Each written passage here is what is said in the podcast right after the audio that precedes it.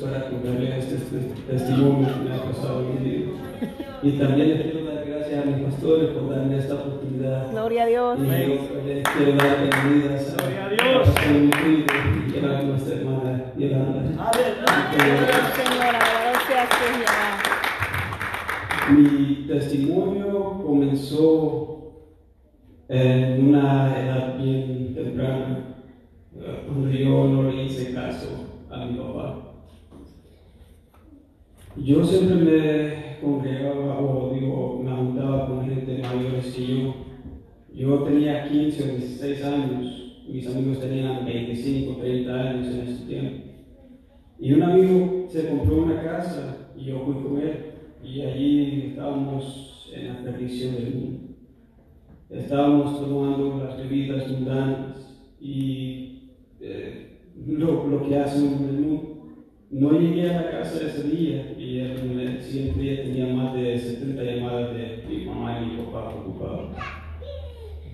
Llegando a casa, mi papá me dice, siéntate, yo ya no te puedo pegar, ya, ya eres mayor, me dice, a pegarte no, no, no te va a servir, pero lo que sí te puedo dar es un consejo, y quiero que entiendas este consejo antes que sea muy tarde. Y el consejo fue, me dice, cuando estés caminando, no mires a tu siguiente paso, porque si estás caminando solo viendo tu siguiente paso, no vas a ver el hoyo que está enfrente de ti y te vas a caer en ese hoyo. Y por veces es difícil de salir de ahí y por veces no sales. Al cambio, si estás viendo adelante de ti, vas a ver ese hoyo y vas a evitar de caerte ahí. Y hasta puedas ver ese hoyo y le vas, a dar, le vas a dar gloria a Dios porque te salvo de ahí. Bueno, como no escuché ese, ese consejo que él me dio, ya adelantándonos al 2016, yo estaba corriendo mis carros, yendo más de, de, de 100 millas por hora en, en los carriles de, de, los freeways. Y yo solo para tratar de agarrar esa adrenalina con la amistad que tenía. Y también iba al colegio. Y estaba trabajando en ese momento con mi papá y mi tío. Y fue un día, septiembre 18. En la mañana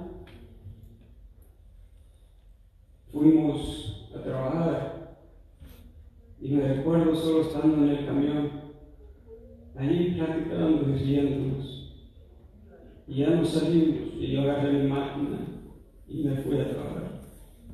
Noté de que la máquina necesitaba cambio de navajas y me voy, agarro la navaja nueva y, y la herramienta necesaria y me voy para la calle. Tenía conos alrededor para que la gente supiera que ahí estaba. Y después de ahí no recuerdo nada, como que luces fueron apagadas. Lo siguiente que yo recuerdo estaba en el hospital. Gloria a Dios, aleluya. Tenía daños en el cerebro, sangrando internamente, fracturas en la cara y en la espalda. La rodilla la tenía rota.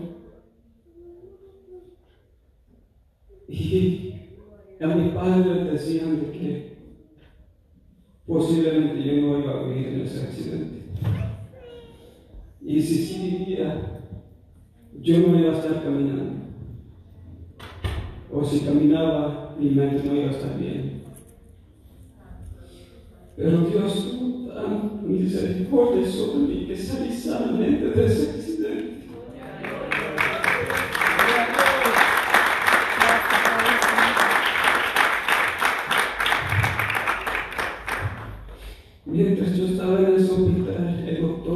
vino, que, fue- que hizo la cirugía, se sentó conmigo y me dice, Dale gracias al hombre que está arriba, porque tú no debes estar viviendo. Alguien allá arriba está cuidando sobre ti. Gloria a Dios. Y desde entonces, de allí fue para abajo todo. Llegando a la casa, yo quería estar solo, pero le doy gracias a mi familia también por estar cuidando sobre mí. Pero yo todavía no tenía el entendimiento de qué es lo que estaba pasando y por qué. ¿Por qué me pasó esto? Y me entró una gran depresión dentro de mí. Yo solo quería sentirme feliz otra vez y esa felicidad no me llegaba. Y yo iba a terapias y yo un día me fui al cuarto de mi hermano y solo comencé a llorar y llorar y preguntarle a Dios, ¿por qué? ¿Por qué me siento así? Y yo sé que la presencia de Dios estaba ahí conmigo en ese cuarto.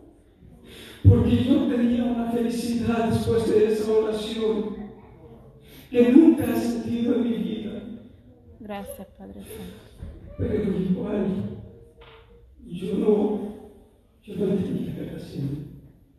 Me separé de los caminos de Dios y me junté con otros amigos.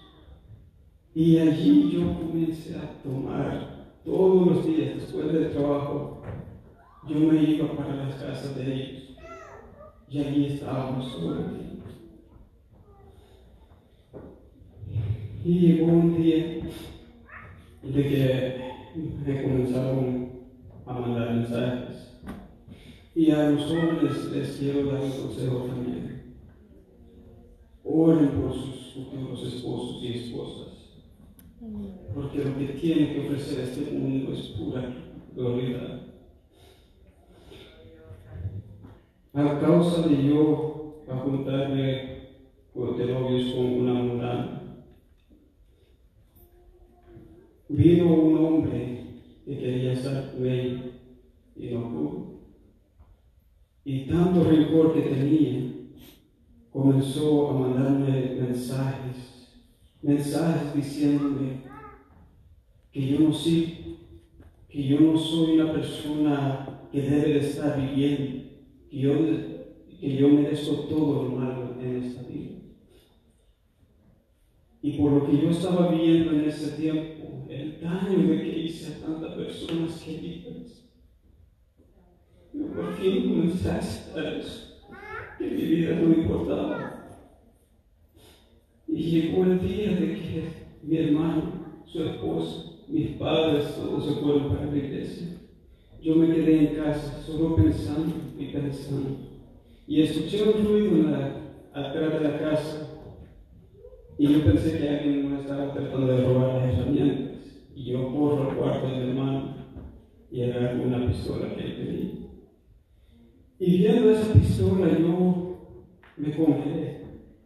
Porque agarré las palas y vi la pistola.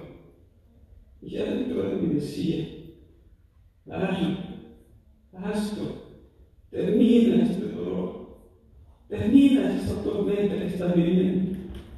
Ya entra en la paz, ya no te tienes que estar preocupando de toda esta tristeza que estás viviendo. Pero no, no lo pude hacer, porque también me puse a pensar en mi familia, el sufrimiento que ellos iban a tener. Y en un día tan especial, obtuve una llamada de mis pastores. Y yo le quiero dar gracias de todo corazón esa llamada. Gloria al Señor. Alabado sea tu nombre. Gloria al Señor. Bendito eres tu Padre Santo. Gloria a Dios. Después de estar hablando con ellos y sobre el sueño que tuvo nuestra pastora, me hicieron la invitación. Me tardé un poquito, pero al mes después me senté allí a la tercera cuarta banca. Y cuando comencé a hablar, allí donde sabía que yo tenía que estar, adorando a Dios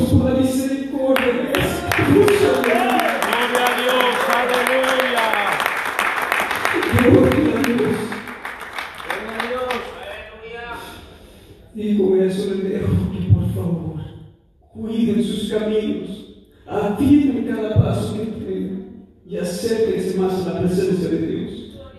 Que todo lo que viene de Dios es bueno y todo lo que tiene que ofrecer este mundo. Dios le bendiga.